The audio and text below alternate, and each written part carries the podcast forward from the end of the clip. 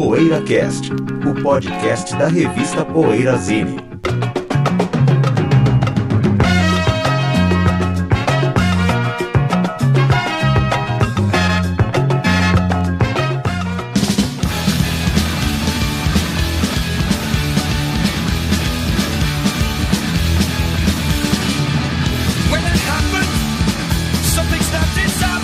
one high. Bom dia, boa tarde, boa noite. Tá chegando o PoeiraCast. É, e nós vamos falar hoje sobre o MC5.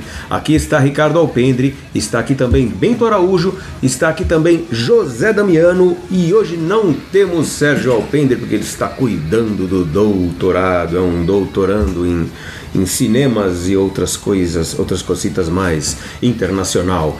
Vamos começar com o que andas ouvindo, galera? Companheiros, quem quer começar ou eu começo? Começar com o José, né? Vamos começar? Vamos começar. Com o líder? É, normalmente eu tô ouvindo, né? Queria falar assim de, rapidinho de alguns pessoas que nos deixaram recentemente, né? Artistas e amigos, né? O, é isso em várias áreas, né? O primeiro, o Peter Tork dos Mocks, é um, pra mim é um mock equivalente ao George Harrison, assim, o, é o meio tímido, assim, o mais é, The Quiet Mock, né? Introspectivo e tal, né? Um cara que eu gostava muito, né? Inclusive teve no Brasil numa convenção de, de, de, de, de fãs aí dos mocks, acho que foi o único mock que veio pro Brasil, né? E na, na sequência, um outro amigo nosso que, que faleceu, o Paulo Cavalcante, ele entrevistou o Peter Tork na, na- na- conversou com o Peter, na verdade conversou, foi uma reunião, acho que de fã clube e tal, com o Peter e tal, né? uma das lembranças que eu tenho do Paulo Cavalcante, que é outro cara que eu ia falar aqui nos deixou essa semana, é um cara que eu gostava muito, frequentava a minha casa, frequentou a, a 99 muitos anos, né? E a gente tinha muita afinidade com- essa história de olds, né? Frequentou a minha casa há muitos anos também, é um cara que eu gostava muito e um cara assim muito capaz, um- como dizem por aí, né, uma internet antes da internet, um cara que tinha muita informação, muita precisão nas informações. Trabalhou na BIS, no NP, na, na Rolling Stone. Enfim, era um grande jornalista e um grande amigo meu, né? Então eu tenho essa, essa tristeza né, de, de, de- de ter perdido a, a companhia do, do PC, né, no nosso PC. E, e mas assim, eu acho que a música que nos unia, né, continua e vou sempre lembrar dele através de, de, de coisas que eu ouço, tal, das coisas que eu tenho que a gente fez rolo, que trocou, tal, né? É isso aí. É, eu fiz isso em casa também, José. Quando eu fiquei sabendo do PC, eu também comecei a ouvir, sei lá, as bandas que ele gostava, os discos que eu comprei quando tava com ele, por exemplo. É, engraçado, né? A gente é faz, engraçado. acaba fazendo homenagem, assim, pra É, pessoa é. que a gente gosta. E é isso que você falou, né? Essa paixão pela música aí que o Paulo tinha, essa devoção e essa, essa dedicação mesmo em estudar as bandas, muito antes da internet e tudo mais. Isso é uma coisa que a gente impressionava a gente, né? Nos impressionava e- e a gente, de uma certa forma, se identificava com isso também com o Paulo, né? A gente também tem Sim. um pouco isso, né? Essa coisa de. E, e recorria a ele às vezes, Sempre, né? em busca é. Ah, sim, conhecimento, né? É, o conhecimento que ele tinha era impressionante, principalmente nessa área né, de, de música que, eu, que a gente gosta, que eu gosto muito, que é anos 50, 60 e. Então, E não é fácil encontrar alguém que gosta é, exatamente de um, vai, de um certo. A gente tudo bem, a gente tem uma, um gosto musical bastante variado até, mas assim não é fácil encontrar determina, dentro de um determinado estilo que a gente gosta muito alguém apto a conversar e também com pronto para conversar, sempre pronto para conversar sobre é, esse é. estilo, né? É bem interessante. O, o PC era muito, muito, muito legal nesse. Eu adorava encontrar ele na Nuvem Nova, inclusive. É, eu conheci o PC na loja, conheci o PC lá na nuvem, mas depois eu virei jornalista e o Paulo me convidou para escrever na Rolling Stone, na Shop Music, até na Biz, acho que nós trabalhamos juntos também. Então, pô, o cara que sempre abriu muita porta, deu, me ajudou muito e, e te posso dizer, tenho a honra também de ter até ele, além de amigo, ele também foi colaborador da Poeirazine. Tava vendo aquela edição da British Invasion, tem vários textos do PC, PC, lá. poxa, que né, legal. ele falando de várias bandas lá dos anos 60 e tudo. É, na verdade, fora shows que a gente viu juntos. Fora os shows, né, Zé? Você É. viu shows com ele também vi, a gente. Era companheiro de show também, né? É, é, Paulo, né? companheiro de show, assim, ele. A gente sempre se encontrava em show, ia juntos tal, né? As coletivas. As coletivas, né? Fazendo coletivas com ele também, assim, que ele me convidava. Então tenho fotos aí, né? São do América, o Steppenwolf, tudo. É, uma pena mesmo, que muito jovem, com 57 anos, né? PC vai deixar saudades, Vai né? Deixar saudades, cara. É uma, uma- Assim, depois que eu fechei a loja, fiquei assim, eu atendi milhares de pessoas, centenas vai, de pessoas na loja, mas fiquei amigo assim mesmo de frequentar minha casa, assim, de, de a gente sair de, de poucos, né? E o PC era um dele, um desses poucos que eu cultivei a amizade, e, mesmo depois de fechar a loja, durante esses 10, 11 anos aí que eu já fechei a loja, o PC continuou frequentando minha casa e sendo meu amigo, assim. Ah, legal. É, eu também não vou fazer o meu ouvindo essa homenagem ao PC também. Também estou ouvindo coisas que, que eu sei que ele gostava muito. José falou de Monks, eu essa semana eu ouvi muito Beach Boys também. É, Uma, uma playlist PC, né? Feliz PC, Esse exatamente. Paulo Cavalcante. É, realmente o, o, o PC, ele, uma, uma das fotos que foi postada do André da Velvet, né?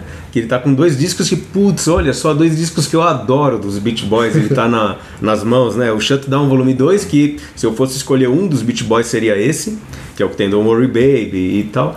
E, e o Summer Days and Summer Nights também, que é um álbum um- entre os álbuns de estúdio, de carreira, assim, de músicas novas, um antes do Pet Sounds, né? É o álbum anterior ao Pet Sounds. Que é do, o, o último álbum de, de canções novas. Porque a discografia dos Beach Boys, mesmo americana, é meio maluca. É o último álbum de 80. e- De, aliás, de 65, né? Depois veio o Pet Sounds em 66. Olha só, então é o revólver do, dos Beach Boys. É uma isso? espé- é, é, só, que ele é- só que ele ainda é pop, né? Ele tem, se não me engano, ele tem. Ele tem um. uh, Let Him Run Wild, que já é um pré. Um pré-Pet Sounds, de uma certa forma, muito legal. É realmente uma fase maravilhosa dos Beach Boys e da, da música, né? Enfim, É, você era um grande fã dos Beach Boys, nossa, um grande conhecedor de Beach Boys. um grande conhecedor, né? É, é, um grande conhecedor também. Também, puta, eu gosto muito. Tô ouvindo recentemente, inclusive um dos discos aqui, o primeiro que eu vou dizer, tá saindo hoje, que é um relançamento, dessa vez é, virtual, dessa vez na- na- nas plataformas de streaming, de, uma, de um disco de uma banda independente nacional que tinha lançado o álbum em 2005, mas de uma forma também mais que independente, porque tinha saído só em CDR, não tinha saído em CD oficial que eu saiba. Não é, Pi? É a banda do, do- do dois grandes amigos meus, o Pi Malandrino e o Alexandre Marciano, que foi baterista, inclusive, do Tomada. Foi baterista do King Bird também, que é uma. para quem segue aí o, o nosso rock paulistano, é uma, uma referência também de som pesado, né? Hoje em dia, um clássico pesado. E é o Tinta Preta. Uma banda tinha lançado esse, esse álbum, esse CD em 2005 e agora ele tá nas plataformas digitais. Um disco muito legal que tem, assim, elementos de soul music, de, de rock and roll, de rock pesado, de hard, de várias coisas. Mas assim, eu acho que a principal referência deles é a, a soul music. E a outra indicação é o novo single do Os Depira do nosso, inclusive do nosso ouvinte, nosso ouvinte o Parfit, né? Que tem o, o nome homenageando o sobrenome do nosso querido guitarrista do Status Quo.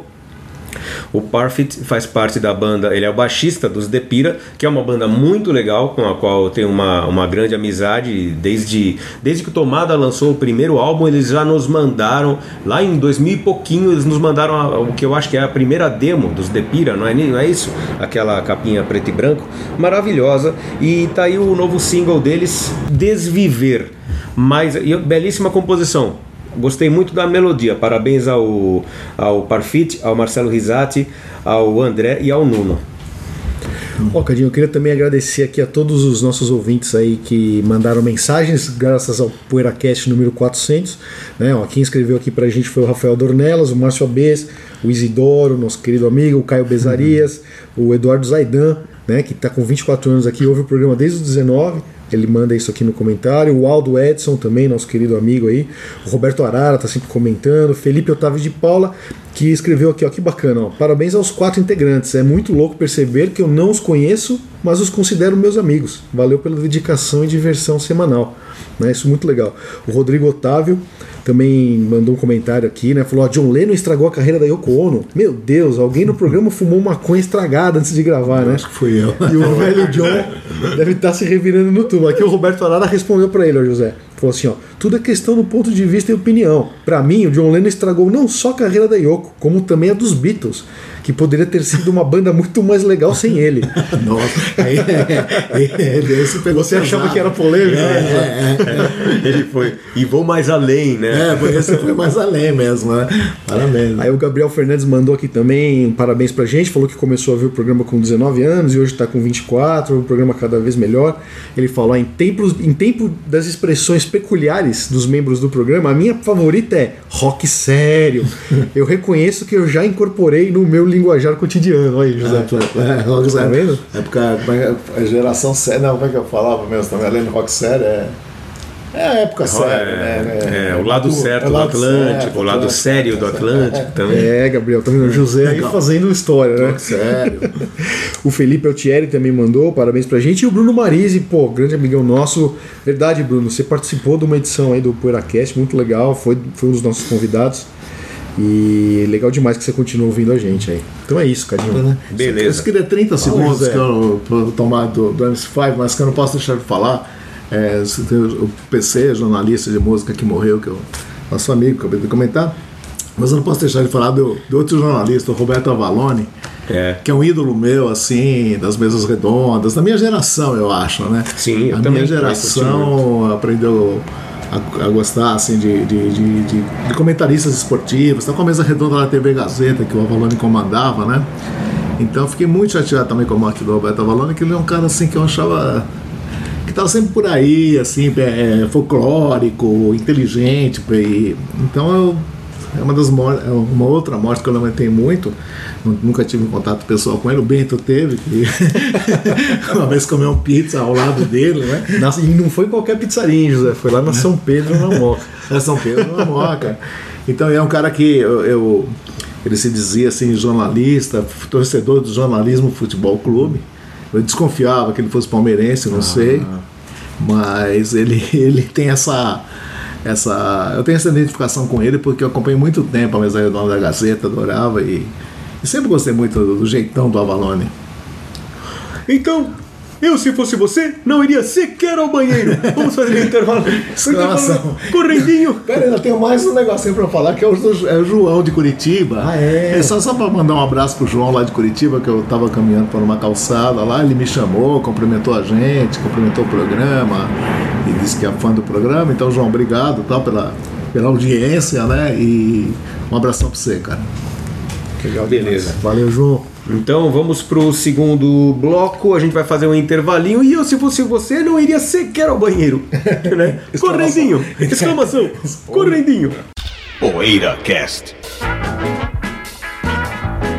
Precisamos do seu apoio para manter o PoeiraCast no ar. Acesse o poeirazine.com.br e veja como proceder para assinar o PoeiraCast ou fazer uma doação. Torne-se um apoiador do podcast semanal da revista Poeirazine e tenha o seu nome postado junto de cada novo episódio. PoeiraCast.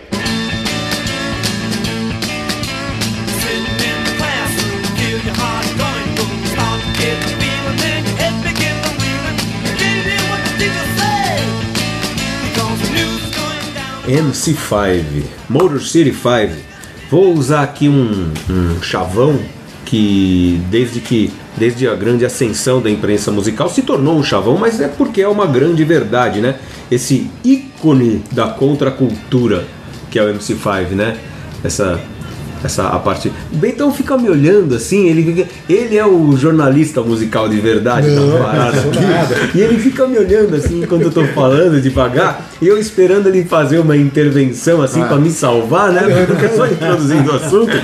E ele vai chegar e vai discorrer o assunto assim, Sim. vai, nossa, vai vai realmente dar o norte pro pessoal, o que que é na verdade o grande MC5, por que que ele tem toda essa essa aura de- essa aura, toda essa credibilidade mesmo de- dentro do rock, né? Mesmo sendo uma banda tosca, tem a- essa credibilidade toda.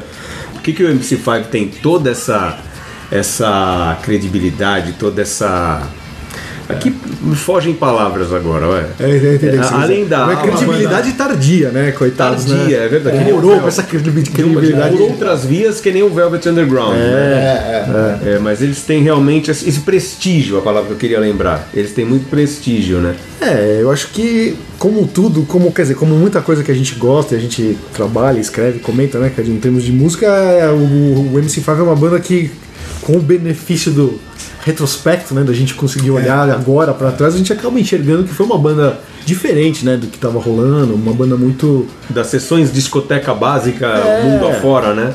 Uma banda muito peculiar, assim, né? Nessa coisa de revolução, de misturar política com, que você falou, com contracultura, com atitudes inesperadas e com campanhas, né? De contra tantas coisas na época, né? Contra o Vietnã e É. política, o governo americano, né? Uma coisa que eu acho muito interessante é do MC5, uma das coisas que eu acho muito interessante é isso. Eles fazem parte do movimento hippie. E só que assim, com, com um tipo de música totalmente diferente da música psicodélica. Mas É, faz a parte região também. que eles vieram é, é diferente da, É. da- do, do, Do Flower São Francisco, Power, né? é. Da- da- São Francisco e Detroit, né? Tem É, porque eles são, Panteras eles são meio que crias do John, John Sinclair, ou não. Porque o John Sinclair, é, assim, um pouco da rebeldia, muito da rebeldia deles veio do- desse vínculo com o John Sinclair, que era um cara, é um, era, é, já era um, um cara assim, da Ativista, cultura, né? um ativista, né? foi preso e tal. Até o John Lennon fez uma música pra ele no New York City, né? Tem uma música chamada John Sinclair, né? Ele estava preso nessa época, o John Lennon saiu às ruas e tal, e tem pedindo a liberdade dele. E ele é o grande mentor do, do MS5, né? Ele tá pro MS5 como o McLaren tá pro Sex Pistols e, É. e assim vai. É, mas é curioso porque o MC5 com essa associação ao John Sinclair isso acabou sendo prejudicial pra banda, né? Sim. Que ela durou basicamente só na época do primeiro disco, né, do Kick Out the Jams. Quando saiu o Back in USA, eles já queriam se distanciar do, do, do, do John Sinclair, Sinclair. porque tava, era muita confusão, né? É. Muita, eles estavam sendo banidos de todos os lugares, né? Essa coisa política e a coisa lá do Kick Out the Jams Motherfucker também, que o Rob Tyner gritava lá no começo da música, foi censurado e toda essa confusão com a Elektra, com a gravadora, né? Que tinha assinado o MC5 graças ao Danny Fields lá, né? Assinou os estúdios também no mesmo dia. E aí ficou essa confusão, né? Ele falou, Pô, a banda a gente quer sair um pouco desse estigma de político, assim, né? A gente quer ganhar grana, quer lançar um disco que seja um sucesso, né? Que vá pras paradas. Ah, é, então a partir de depois do Kick Out the Jams, realmente. Aí o Back in the USA realmente é um disco bem mais assim, Acessível, voltado para né? para rock and roll mesmo e, e assistir. Tem até que é essa um pouco essa coisa da, da produção do John Landau, que eles chegaram até a, a reclamar que ele pesou muito a mão né, na, na, produção, é, é, levou com mão de ferro, mandão demais e, e poliu um pouco o som da banda, né? Embora para mim seja o melhor disco do MC5, o, o Back in the USA continua sendo, mesmo depois de ouvir todos os, todos os três, né? Todos os outros dois, né? Depois de ouvir todos os três. é. Mas assim, ouvindo mais recentemente, que fazia bastante tempo que eu não pegava os álbuns para ouvir, exceto o Back in the USA, os, os dois outros álbuns é, subiram muito no meu conceito. Já achava muito bons. Mas é, agora eles se aproximaram, né? Estão bem perto do Back in the USA. E o MC5, o Kick Out the Jams, que foi gravado no dia do nascimento do Sérgio Alpendre, não é, Cadinho? Na contracapa É, dizem é. que as gravações é 30 e 31, foram dois É, shows. Isso. Mas diz que do dia 31 eles não aproveitaram nada. Aproveitaram 30, e- não é da madrugada. Tá. É, são dois shows, cara. São dois 30 shows, e 31, é. No e aí, 30 no- e 31. Só que eles usaram só do dia 30. Dia 31 não aproveitaram nada. E teve ainda, no, depois disso, teve uma sessão que eles foram no mesmo lugar, lá no Grand Ballroom, lá em Detroit, sem público, foram lá e regravaram. Fizeram algumas overdub? partes. Tem uns overdubs Tá. no mesmo lugar É. ali, eles tocando ao vivo, só que sem plateia. Sim. né? Então são três sessões. Então quer dizer que o Kick Out the Jams, se não é o pioneiro, é um, é dos pioneiros desse esquemão dos discos ao vivo, né? É, um disco de estreia ao vivo era algo diferente Não, época, né? além, além do fator vulcano, né? Que é você fazer o, o disco de estreia ao vivo. Corsos, tem, né? É, é, Corsos também. Além desse pioneirismo, tem também o pioneirismo do, de fazer o disco ao vivo com os overdubs. Ou se não é o pioneiro, é um dos. Né? Acho que o Blues Project também começou com disco ao vivo, né? ao vivo. Também. E Nessa tem os ao vivo menos. fakes estúdio também, né? Assim, É. tem- no Brasil tem vários assim. né? Ah, é. Aí quando veio aquela época do pagode, aí É, é. axé, axé music. Agora eu acho que independente da, de qualquer coisa, assim, é o, o, o- se eles tivessem gravado só aqueles dois discos de estúdio, eles não seriam o que, se, o Não, que foram. é. Ah, é, Porque José? aquele disco ao vivo, É, se é você o tiver- pontapé na é porta, pontapé na Não, porta. Eu acho que, que eles ele- foram muito domados no estúdio, assim. Ah, não, além do fato de que ele fez muito mais sucesso, né? Então, então foi Sim, um é, disco não, que deu é. lastro pra. É. Ah, ah, tudo bem, é, eles acabaram sendo sendo ah, tirados fora da, da Electra, né? Por causa daquela polêmica, inclusive com aquela loja. Com aquela grande da- loja de departamento de Detroit, né? Hudson, né? Que, que o MC5 colocou no anúncio de uma, em uma revista pa- a- o logo da Electra É. foi sem, sem consentimento da Electra. É, foi pra isso? sacanear mesmo. E escreviam Funk Hudsons, né? Que era a cadeia de Rolls Alive do MC5 e o logo Fuck da. Electra e mandaram a conta pro Jack Roseman lá da Electra pagar dos anúncios Dos anúncios, né? Então, Aí a aí todo mundo embora. começou a boicotar a banda. Mas né? isso foi uma atitude punk pra caramba, hein, né? Olha só. Uma das, mil né? punk. carreira, né? É, uma das. Porque você não podia prescindir de uma, É. de uma grande loja né, de discos. É, a gravadora, A não podia. gravadora, Eles claro. podiam É, não, porque eles a, podiam. a- a mentalidade deles acho É, que era é. a outra, né? E, e é incrível, né? Eles saíram, eles foram espirrados da Electra, foram meio que quase expulsos da Electra e pegaram um outro selo grande que é a Atlantic, né? É. Diz que que foi graças ao John Lan- Landau, né, com o produtor aí, que era crítico de música, escrevia na Uhum. Rolling Stone e tal, ele que apresentou o Danny Fields, né, que era o olheiro da Electra, chegou pro John Landau e falou, olha, tem esses caras, tal, não sei o quê. E aí o John Landau era o olheiro do Jerry Wexler lá da, da Atlantic, né? E aí então acabaram indo pro Atlantic, e como o Cadinho falou, um disco mais domado, tal, um disco de estúdio, mais engraçado, redondinho. assim, Esse negócio. Mas um disco que abre com uma versão do Então, Chuck, É, do Little Richard e termina isso. com Chuck Berry, Cadinho. É um disco de rock autêntico, né? Ou não? É um disco bem rock and roll mesmo, mas é engraçado, tem esses dois lados aí, essas duas covers de, de anos 50. Tutti Frutti eu acho que é uma acaba sendo uma abertura. Ah, sem contar que o disco esse é o verdadeiro disco de rock and roll. Ele tem obscenos, um álbum, um LP. 28 ele minutos, tem né? obscenos 28 minutos. É o Raining Blood dos anos, dos anos 70. Tudo bem, que- é, tudo bem que os LPs, dos, a gente falou dos Beach Boys aqui no primeiro bloco, tudo bem que os Beach Boys, os primeiros discos dos Beach Boys, tem ali seus menos de 25 minutos, os, os primeiros. Cada um deles tem menos de 25 minutos. É, mas em 1970 já era comum o disco ser um pouco maior. Né? Nos anos 50 também era tipo no máximo meia hora o LP de rock, né? Aí o- os caras chegam com, com um LP dessa duração que já é meio que uma, uma autoafirmação de estamos no rock and roll bem básico mesmo. Aí essa versão da Tutti Frutti eu não gosto. Ah. E é o melhor disco do MC5 pra mim. Eu acho o disco 5 estrelas, mas eu não gosto dessa versão do Tutti Frutti. Eu acho uma das coisas mais domadas que existe. Com o perdão dos. Me perdoem os fãs de Ramones, mas eu acho que ela é quase tão domada quanto a versão de Surfing Bird dos Ramones, que eu acho realmente muito fraquinha, embora eu goste muito dos Ramones. É, Já a Back in the USA eu acho do caramba. Ah, a versão é isso que eu te perguntava. Já a Back in the USA no, no que encerra o disco, eu acho uma puta versão legal. E esse disco, pra mim, se eu for fazer uma lista das melhores músicas do, do MC5, eh, pelo menos cinco vão estar no, no Back in the USA. Sabe o que, É que eu uma fico constelação. pasmo? Com a. eu- Depois de. Hoje, né? Você faz o retrospecto, né? Aí Você fala, não, o punk foi, foi influenciado por isso, por aquilo. Ele sempre cita estúdios, MC5 e tal. Eu fico pasmo com isso, do punk ter causado tanto alarde. É, tanto, ah, que vieram para quebrar todas as estruturas, vieram para enterrar os dinossauros, Rasgar a história do rock no Rasgar a história do meio. rock no meio, é, acabar com o Pink Floyd, né? Se- Sendo que o que eles fizeram realmente não, não, é, não é tão chocante. porque- Musicalmente, nada mais é, né? é, é, Uma nada mais é, básico, mesmo, né? em- não, e mesmo em atitude, essa, por exemplo, MC5 é contemporâneo ao King Crimson, o primeiro King Crimson, por exemplo, ou outros mais. E, e- e por que, É que o punk causou tanto alarde? Então, vamos enterrar os dinossauros? E se na verdade eles não estavam fazendo muita coisa assim de. Até em termos de atitude, né? Porque o MC5 é meio metade música, metade atitude, né? Assim, a, É, a- é. toda essa, essa É. coisa em torno, em torno deles, né? Essa, essa aura que, que gira em torno Esse deles tem muito a ver com. né? Porque eu, eu lembro quando eu comprei o primeiro. O único que eu, que eu comprei foi o ao vivo, né? Foi o único que saiu no Brasil. Que saiu no Brasil. Só em 82, né, Zé? É, saiu é. em 82 É. no Brasil. E É a edição que eu tenho. e hoje E tem tá o Motherfucker, né? Não é assim, sei lá. é, é. Sério? Por isso É. que ela é Ah, rara. que. E hoje tá raro é pra que caramba. tinha, assim, então os, outros discos eu vinha conhecer depois, quer dizer, também eu não era um cara muito assim de ter grana para comprar importado e tal. Mas eu fico pasmo de assim, do punk ter causado tanta comoção como É. um, uma Ruptura. atitude, com ruptura com, com, com, com os dinossauros, sendo que, ah, sei lá, né, deles há mais de 15 anos atrás, né, do- dos punks, né? Muitas bandas. E, e tem gente que ainda volta pra trás, não pega o. E, e eu acho Banda dos que anos isso, 60 no começo, era como Sonics, né? Sonic é. e tal. Então, é. assim, é legal o punk e tal, tal, tal, mas assim, não vejo assim tanta coisa pra se chocar com o punk quando você ouve MC5 ou Studios, por É. tem uma, exemplo. uma, uma questão talvez de, do, do marketing muito bem feito, né? A partir do Malcolm McLaren, imagino.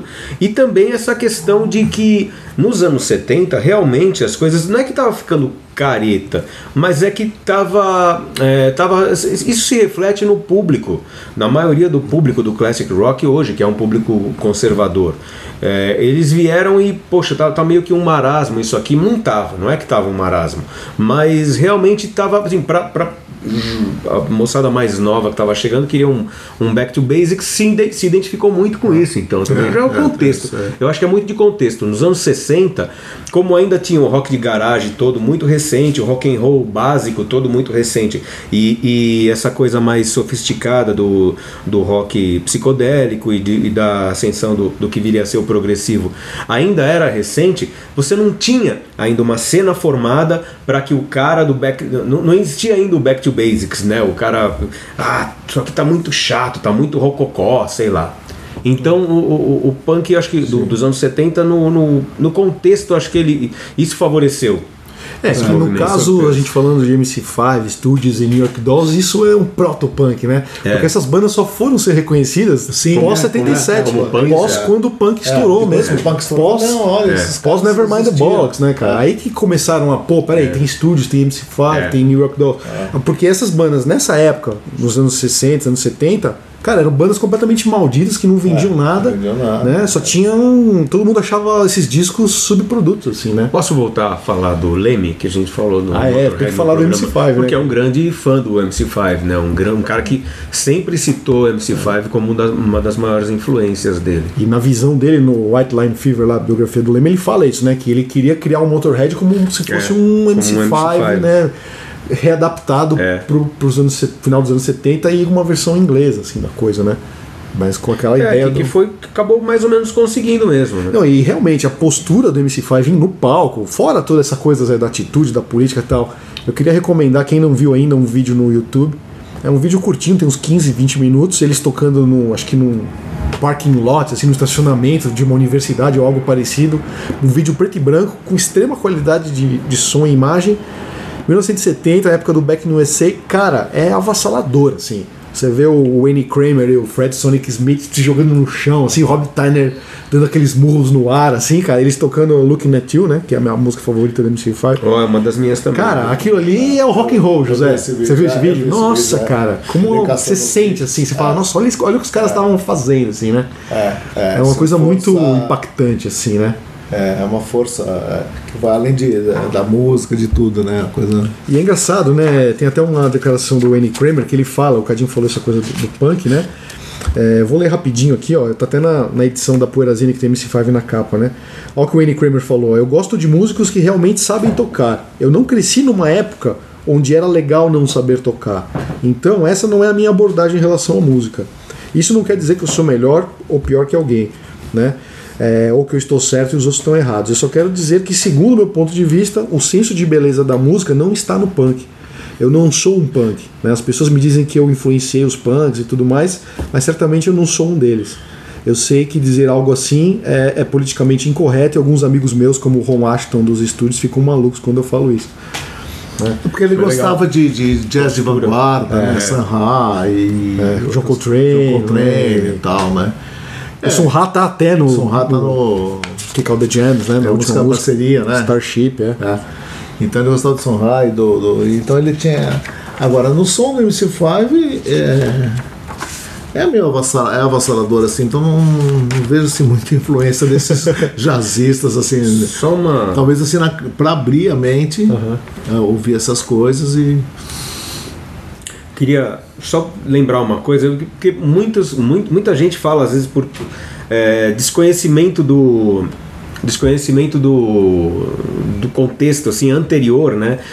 O the Jams abre com uma Rambling Rose.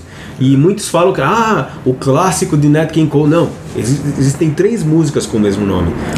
uma Ah, dos não anos é a mesma 40, música. uma dos anos 40, que é um bem aqueles standards mesmo. Uma que já é dos de 60, de início dos anos 60, que, que é essa que o Nat King Cole gravou, né? E, e tem uma outra, e essa outra, essa Rambling Rose que o MC5 gravou, é uma terceira, que tinha sido gravada pelo, pelo, pelo Jerry Lewis, pelo Jerry Lee tá. Lewis, na, na Sun Records até. Não sei quem mais gravou, mas o, o, o Jerry Lee Lewis gravou. É uma terceira Rambling Rose, não é nem a, a original, nem a que o Nat King Cole gravou. Mas Agora- é realmente uma. Sendo um pouco nostálgico, assim, eu lembro como eu conheci o MC5, né? É legal porque eh, nessa época, pra internet, né, a gente, a gente conhecia primeiro a reputação das bandas, Sim, né? sim. Ia conversando com amigos, lia alguma coisa aqui, uma coisa ali. Ou seja, você sabia como aquela banda deveria mais ou menos soar, mas você não tinha ideia como era o som da banda. Aí um belo dia eu tava ouvindo a Rádio Brasil 2000 e tocou Looking at You, cara, na Brasil 2000. E o cara falou: Ah, vocês ouviram MC5 e tal. Nossa, quando eu ouvi aquilo, eu fiquei assim, embasbacado. Eu não tinha nenhum disco do MC5 na época. E eu lembro que foi logo que abriu o Garage Discos, José. A loja ali no bairro da Pompeia, ali perto da minha casa. E eu lembro que lá na garagem, no garagem tinha o Back in USA importado. Importado.